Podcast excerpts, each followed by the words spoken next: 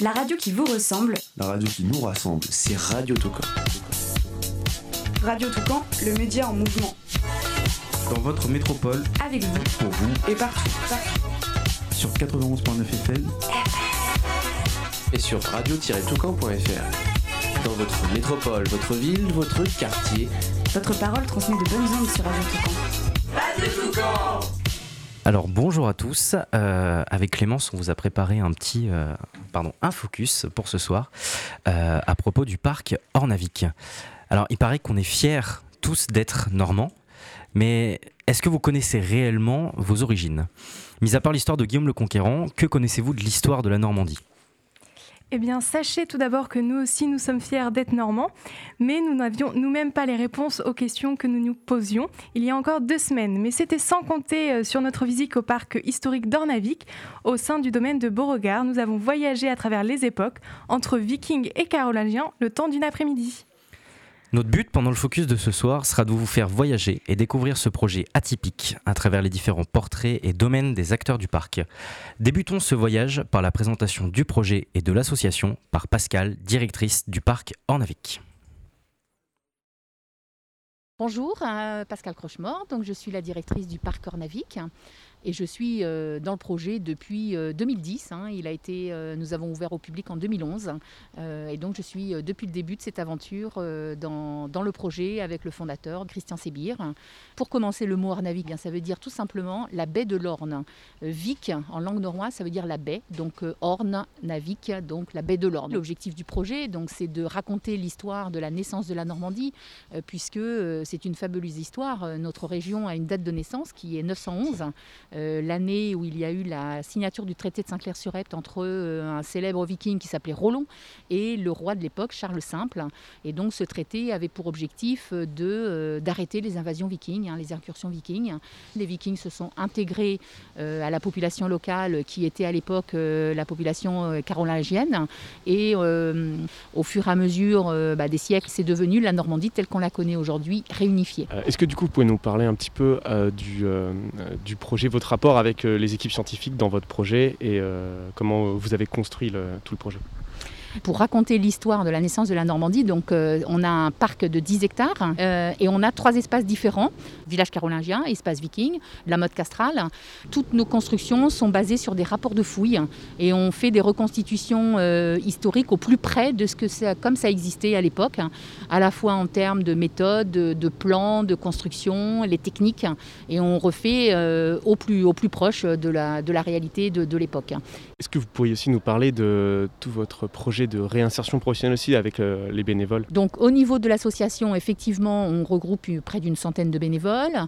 On a aussi des chantiers d'insertion. Nous avons euh, des structures d'insertion qui viennent euh, régulièrement. Euh, L'association Quartier Jeune, par exemple, de d'Hérouville. Ils viennent soit une semaine, soit une journée les, tous les mois.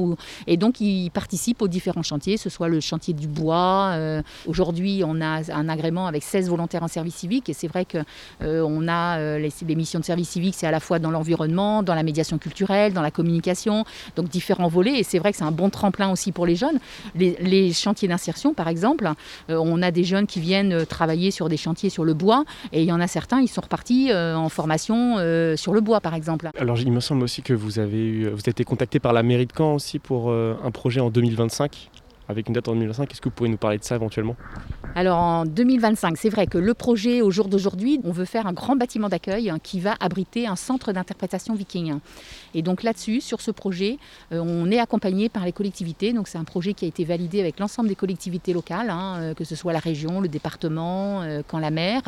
Et on va réaliser ce centre d'interprétation viking qui ouvrirait donc en 2025 puisque le projet, jusqu'à euh, il y a trois ans, était financé uniquement par des entreprises privées, euh, donc des, mécènes, euh, puisque, comme le fondateur le dit très bien, le, projet, si c'était un beau projet, s'il était pertinent, en fait, il fallait que tous les Normands s'emparent du projet.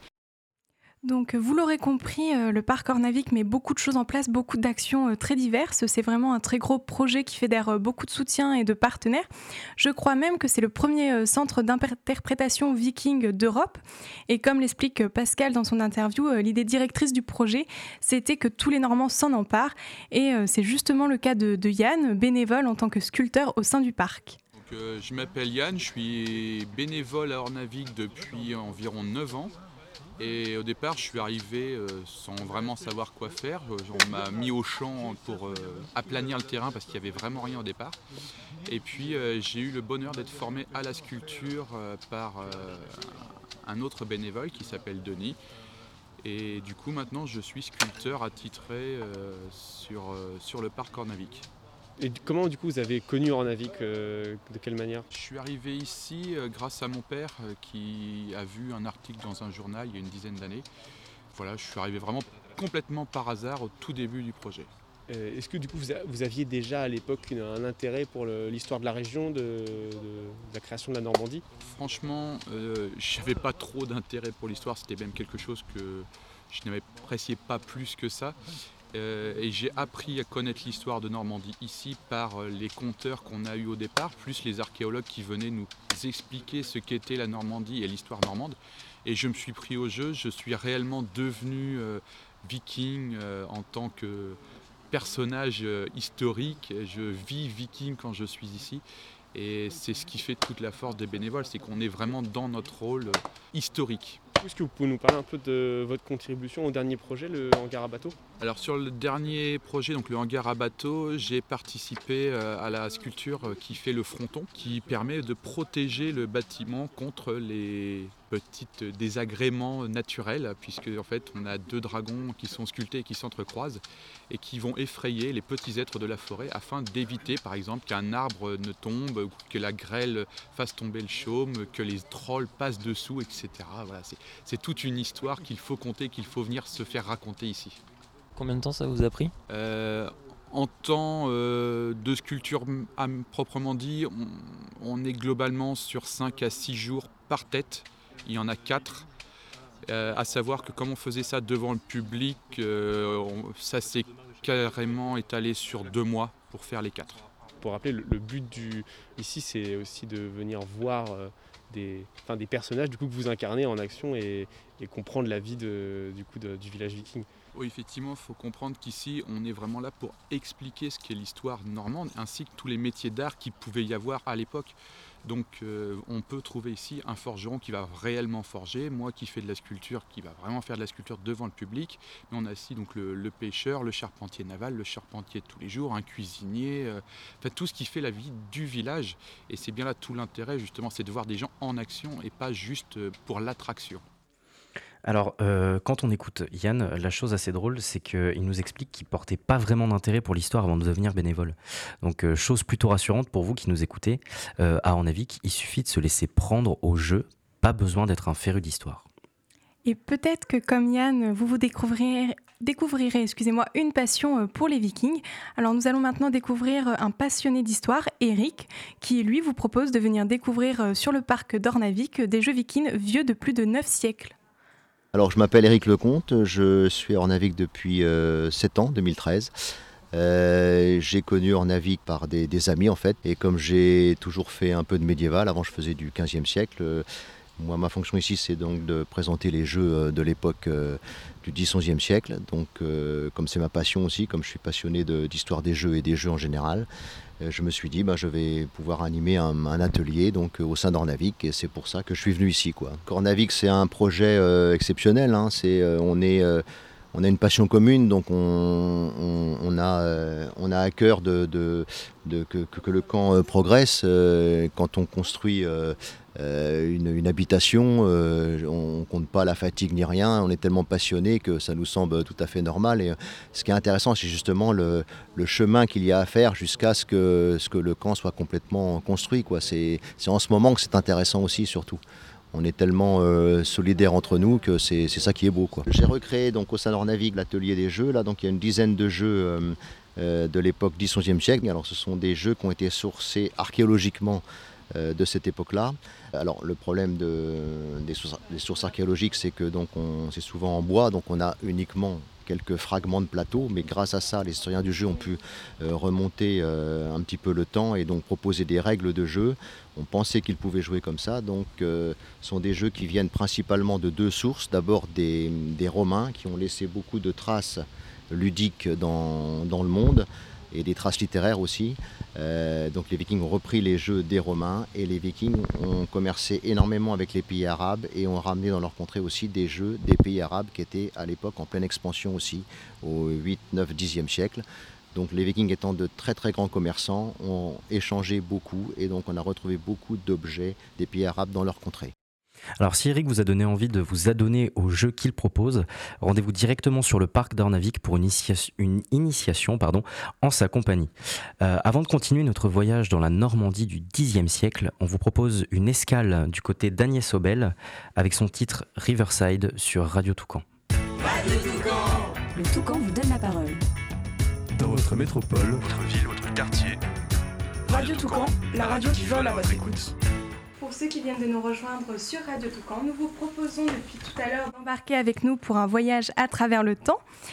Donc euh, voilà, au sein du parc Ornavik, situé au domaine de Beauregard. Je le rappelle, nous nous sommes rendus euh, sur place avec Paco il y a quelques semaines pour vous, pour vous en parler. Et on va s'écouter tout de suite Yann, le sculpteur. Euh, pas du tout.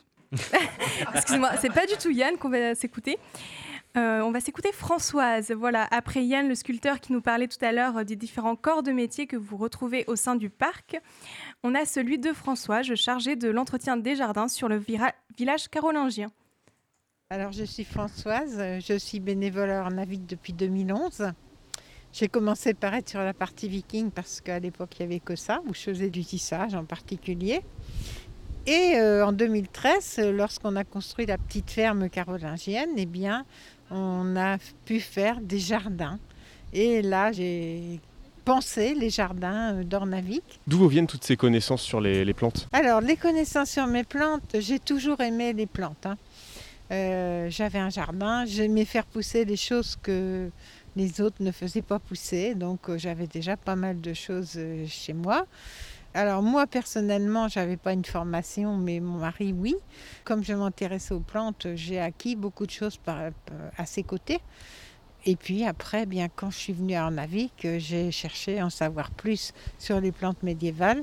Et pour ça, eh bien, il y a des écrits hein, qui nous restent. Donc euh, voilà comment je me suis un petit peu instruite hein, par rapport aux plantes de l'époque. Est-ce que vous pourriez nous parler un peu de comment s'est fait votre rencontre avec euh, Ornavik Comment vous êtes venu à, venir travailler ici? Alors je suis venue à Ornavik euh, parce que en 2009-2010, il y a eu une campagne qui a été faite pour planter des arbres sur, sur Ornavik. Hein. On plantait un arbre euh, à faire pousser sur Ornavik. Donc moi j'ai eu envie de planter pour tous les, gens de, ma famille. Lorsque j'ai su qu'on allait, qu'il allait y avoir un parc euh, qui allait euh, créer les origines de la Normandie, moi qui suis normande et qui venais de faire ma généalogie, eh bien j'ai eu envie de participer à l'aventure. Alors, en compagnie de Françoise, vous pourrez également faire la connaissance d'Alice, volontaire en service civique dans le domaine de l'environnement. Bonjour, euh, moi je m'appelle Alice, j'ai 24 ans et euh, je suis depuis trois mois en mission à Ornavik euh, en service civique environnement. J'ai pour mission l'entretien du parc, entre autres. Je m'occupe des potagers, des jardins, des simples, de l'aménagement du, parc en général et puis aussi des animaux. Qu'est-ce qui t'a donné envie de venir à Ornavik? J'ai cherché un service civique depuis quelques temps et euh, c'est vrai que l'ambiance du, parc et le fait qu'on soit nombreux en service civique, ça m'a vraiment plu. Et le fait qu'il y ait euh, plusieurs euh, générations sur le parc et qu'il y ait une transmission intergénérationnelle, c'est ça qui m'a fait balancer pour, pour Ornavik. Est-ce que tu étais intéressé de base avant de venir ici par l'histoire de la région la naissance de la Normandie Alors bien sûr que ça m'intéressait, mais j'ai pas fait de, d'études en histoire. Hein. C'était vraiment le cadre qui m'a plu et en travaillant sur, sur Ornavic, j'ai pris encore plus goût à l'histoire de la Normandie obligatoirement. Forcément, on s'y intéresse, on est entouré de, de, gens très intéressants qui sont calés en histoire et autres, donc on s'y intéresse. Mais à la base des bases, c'était vraiment l'environnement qui m'a plu sur cette mission. Moi, je fais les teintures, j'apprends les plantes. Il y a un peu de médiation aussi parce qu'on explique aux gens euh, ce qu'on fait sur le parc pendant les immersions, pendant les visites. Euh, les jours en visite guidée, c'est les médiateurs vraiment qui ont cette mission-là, et puis nous, on s'occupe euh, de, de vaquer à nos occupations. Mais c'est assez divers et varié en fait. Hein. On peut vraiment rencontrer de nouvelles personnes et de nouveaux corps de métier aussi, de vieux corps de métier. Justement, en parlant de vieux corps de métier, nous avons pu rencontrer Sylvain, bénévole lui aussi au sein d'Ornavic en tant que teinturier. Un métier d'époque, on est vraiment dans un retour à l'artisanat, euh, un retour aux sources. Je vous laisse avec Sylvain qui va vous expliquer les tenants et les aboutissants de sa fonction. Donc euh, Sylvain, donc je suis bénévole à Ornavic depuis trois ans. Donc euh, j'ai découvert Ornavic grâce aux Journées du Patrimoine. Donc je suis venu en tant que visiteur lors des Journées du Patrimoine et et je suis resté comme bénévole. Euh, donc très vite, j'ai pris euh, un rôle un petit peu spécifique euh, dans l'association. Je suis le teinturier un petit peu attitré de d'Ornavic. Je m'occupe de, de, la culture des plantes tinctoriales, j'interviens aussi sur le reste des jardins, mais je me spécialise dans le développement de l'atelier teinture. Lorsque les plantes sont en fleurs, bon, ben, je commence ma saison de teinture. Donc je teins du lin qui va nous servir après à faire les costumes. Je teins des œufs chevaux de laine parce qu'on a un projet de, monter un métier à tisser. Le grand principe, bah, c'est de récupérer des plantes, de les faire chauffer avec de l'eau, et puis euh, une fois que l'eau a bien pris la, couleur de, la plante, on retire la plante et puis on vient euh, tremper le tissu ou la laine dedans. Il faisait une démarche spéciale pour retrouver les, teintes ou les techniques euh, qu'utilisaient les carolingers à l'époque? Oui, on se base un petit peu sur, sur quelques sources historiques qu'il peut y avoir de cette époque. Et la démarche, c'est celle de l'archéologie expérimentale, donc de, retrouver les techniques qui pouvaient être euh, utilisées à l'époque. Car euh, la, documentation qu'on peut avoir, les sources historiques ne nous disent pas forcément tout. Donc il y a aussi une expérience euh, à mener et qui va nous permettre de, retrouver les savoirs de cette époque vous étiez déjà passionné avant de l'histoire de notre région, c'est ça que vous avez envie de venir ici? Voilà, en fait j'étais passionné par l'histoire, donc quand j'ai visité le, parc, euh, j'ai eu envie d'être bénévole, c'est l'intérêt euh, de l'histoire. Par contre, j'imaginais pas forcément à l'époque que mon intérêt se porterait sur, euh, la teinture et sur les couleurs. Alors l'expérience de Sylvain, euh, moi personnellement, je la trouve très intéressante dans, très intéressante dans le sens où euh, bah, il était d'abord visiteur et euh, que même une fois devenu bénévole, il s'est découvert une passion inattendue pour la teinte et les couleurs. nouvelle escale durant notre voyage au sein d'Ornavic avec le titre The Arena de Lindsay Sterling sur Radio Toucan. A tout de suite. Radio Toucan, le média en mouvement. Le média en mouvement sur 91.9 FM et sur radio-toucan.fr.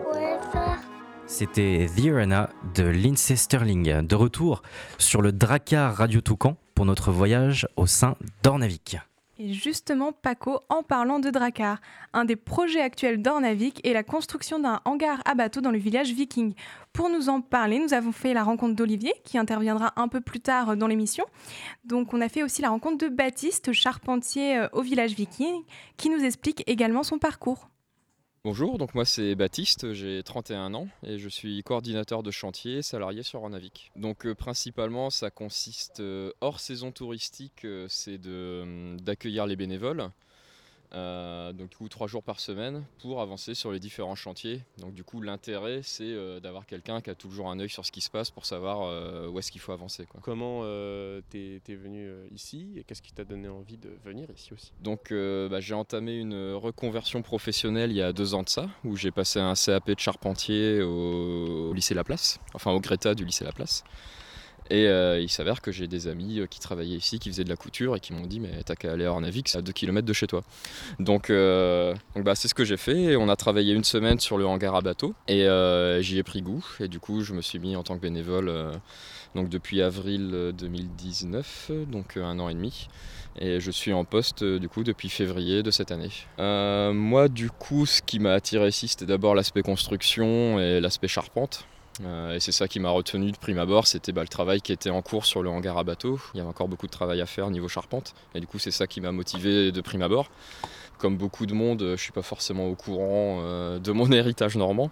Et du coup, bah, j'ai pris goût euh, en venant ici, avec, euh, bah, en côtoyant différents passionnés, et puis bah, surtout en côtoyant des gens de différents métiers.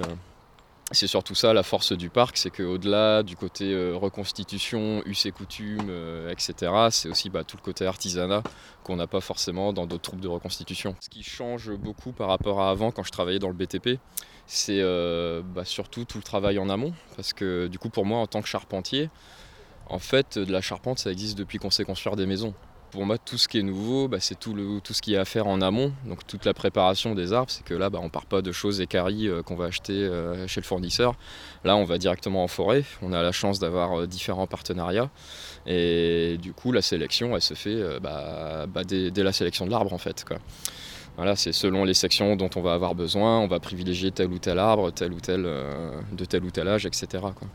Donc euh, il y a vraiment tout un travail en amont qui est, nouveau pour moi et qui, n'a plus trop cours aujourd'hui. Et du coup qu'on a plaisir à redécouvrir ici.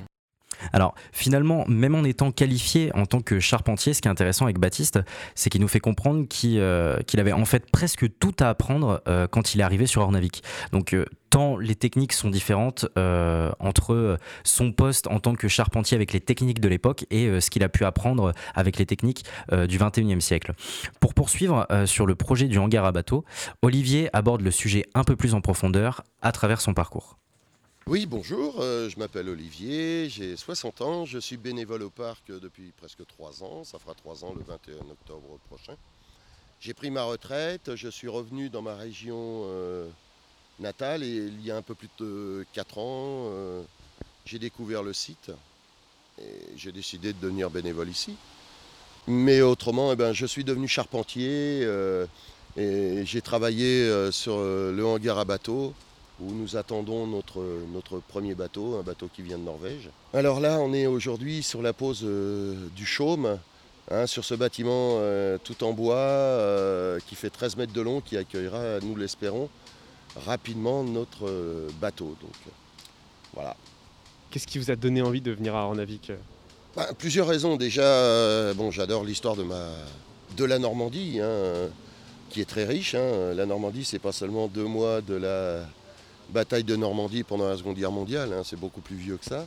Tout le monde euh, est passé par la Normandie. Euh, et puis euh, la peur de m'ennuyer pendant la retraite. Et puis, et puis non, comme j'ai toujours été quelqu'un de très actif, je me serais mal vu rester à la maison sans rien faire.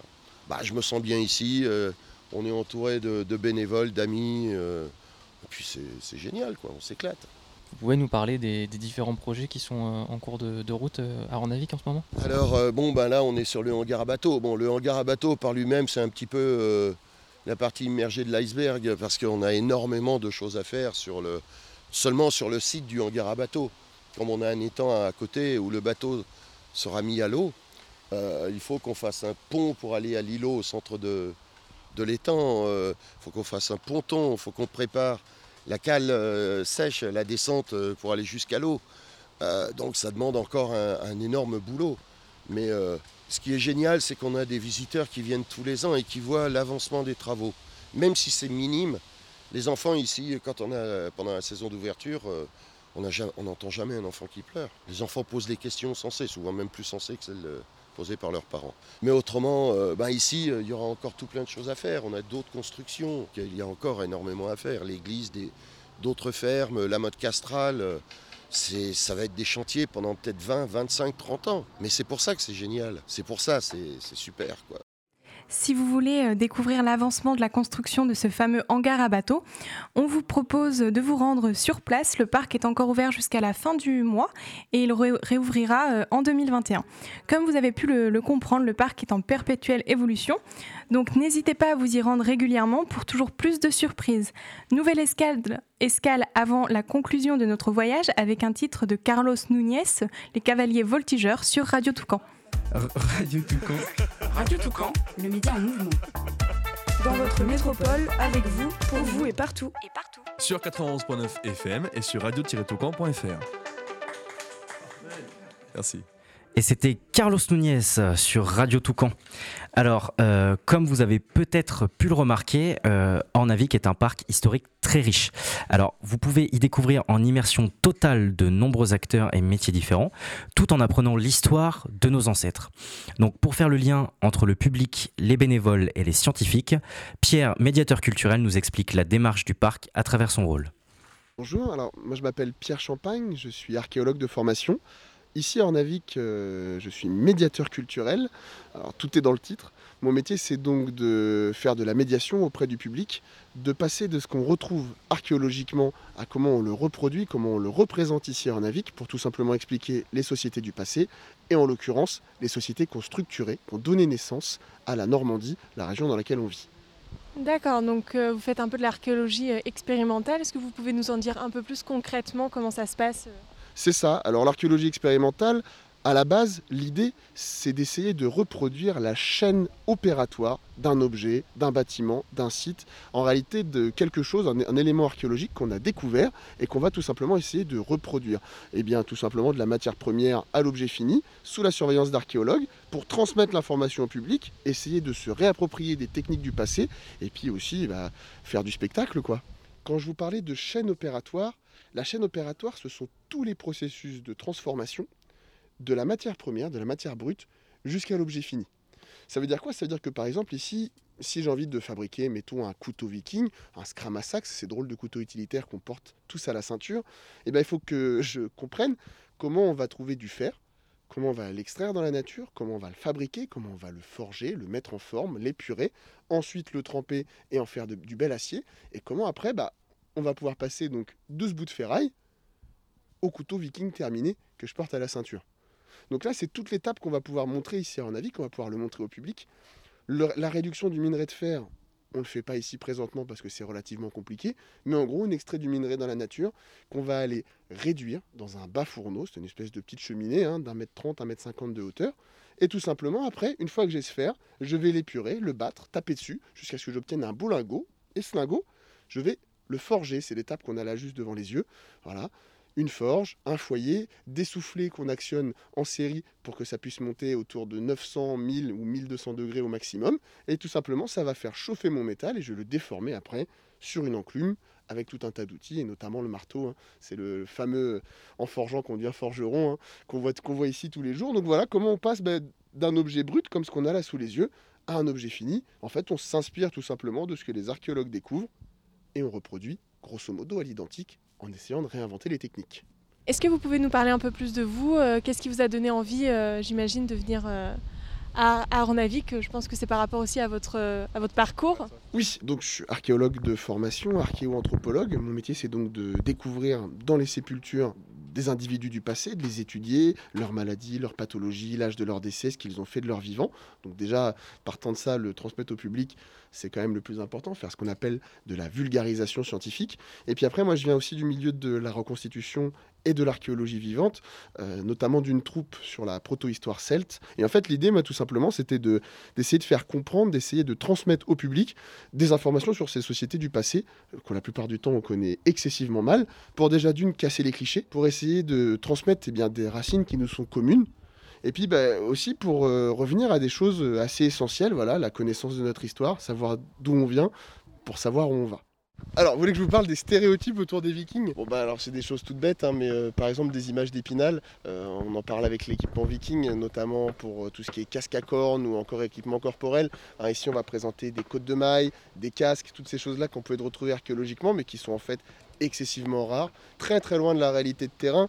On imagine que la grande majorité des combats, d'après ce qu'on retrouve dans les sépultures justement de vikings tombés au combat, c'était en réalité des combats à la lance, au bouclier, avec des armes faciles à fabriquer, peu coûteuses en acier, en fer, matière première qui coûte quand même excessivement cher. Et ce qu'on voit dans les films, dans les séries, dans les jeux vidéo, c'est-à-dire ces vikings bardés de métal de la tête aux pieds, en armure intégrale, en côte de maille, en casque, avec des épées longues de plusieurs mètres de... Non, c'est complètement euh, saugrenu. Mais c'est une image d'épinal, c'est pas quelque chose qui a une réalité archéologique. Et j'ai envie de dire, c'est une des premières choses qu'on va essayer de débunker, hein, comme j'aime bien dire, avec le public. Après, il y en a tout un tas, euh, des, images qu'on va coller aux vikings. Par exemple, les vikings sont de- des grands conquérants qui sont venus euh, raser des pays entiers pour s'y installer et, euh, et ramener leur culture, leur mode de vie.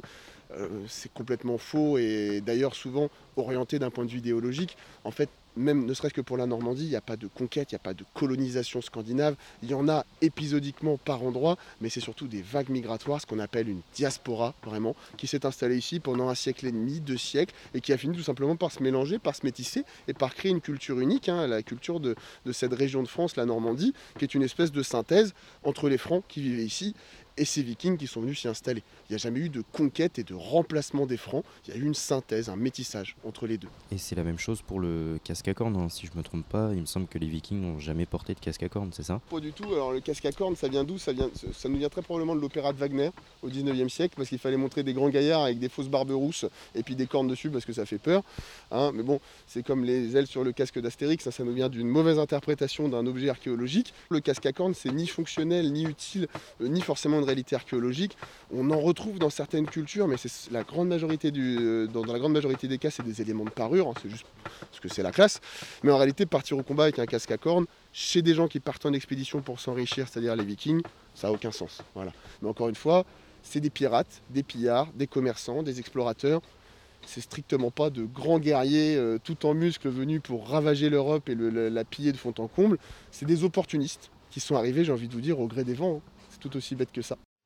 Grâce à Pierre, vous avez pu comprendre tout le travail scientifique à faire en amont pour appréhender le mode de vie de ces sociétés vikings et carolingiennes. On accueille maintenant Théo et Julien. Bonsoir Théo. Bonsoir. Bonsoir Julien. Salut, salut. Donc vous étiez avec nous euh, sur le site lors euh, du, du reportage euh, sur Ornavik. Théo, votre ressenti sur cet après-midi en immersion? Alors, Ornavik, ça a été euh, une très bonne surprise. Je trouve que c'est le, moyen d'en apprendre plus euh, sur une partie de l'histoire de la région avec laquelle on n'est pas toujours familier. Et euh, en plus, c'est fait d'une autre façon que d'aller dans un musée ou pour, pour une exposition. J'ai aimé l'immersion entre les Vikings et les Carolingiens. Les échanges qu'on a avec les bénévoles dans le parc, ça change vraiment de la façon d'apprendre l'histoire. Ça change des musées. On est vraiment en immersion, on a moins l'impression euh, de se prendre tout le savoir en pleine gueule. Euh, je pense que c'est accessible à plus de monde, même aux gens qui auraient tendance à éviter euh, les musées.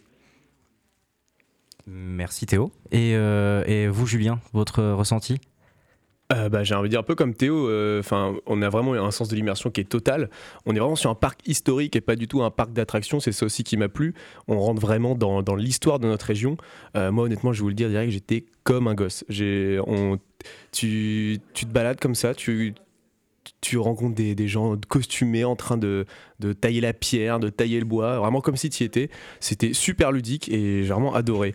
Puis surtout, là-bas, tu rencontres des vrais passionnés, des, des, des personnes qui sont vraiment, euh, vraiment euh, dans leur truc et dans, le, dans, le, dans la joie, la bonne humeur, tout ça. Et mention spéciale d'ailleurs à Pierre, qui est, vraiment très captivant, qui était un, excellent orateur, euh, puis vraiment un passionné, parce que lui, déjà, il avait, comme il l'a dit juste avant, il a fait des études d'archéologie. Donc voilà, vraiment un super moment et une super après-midi euh, pour les grands et les petits.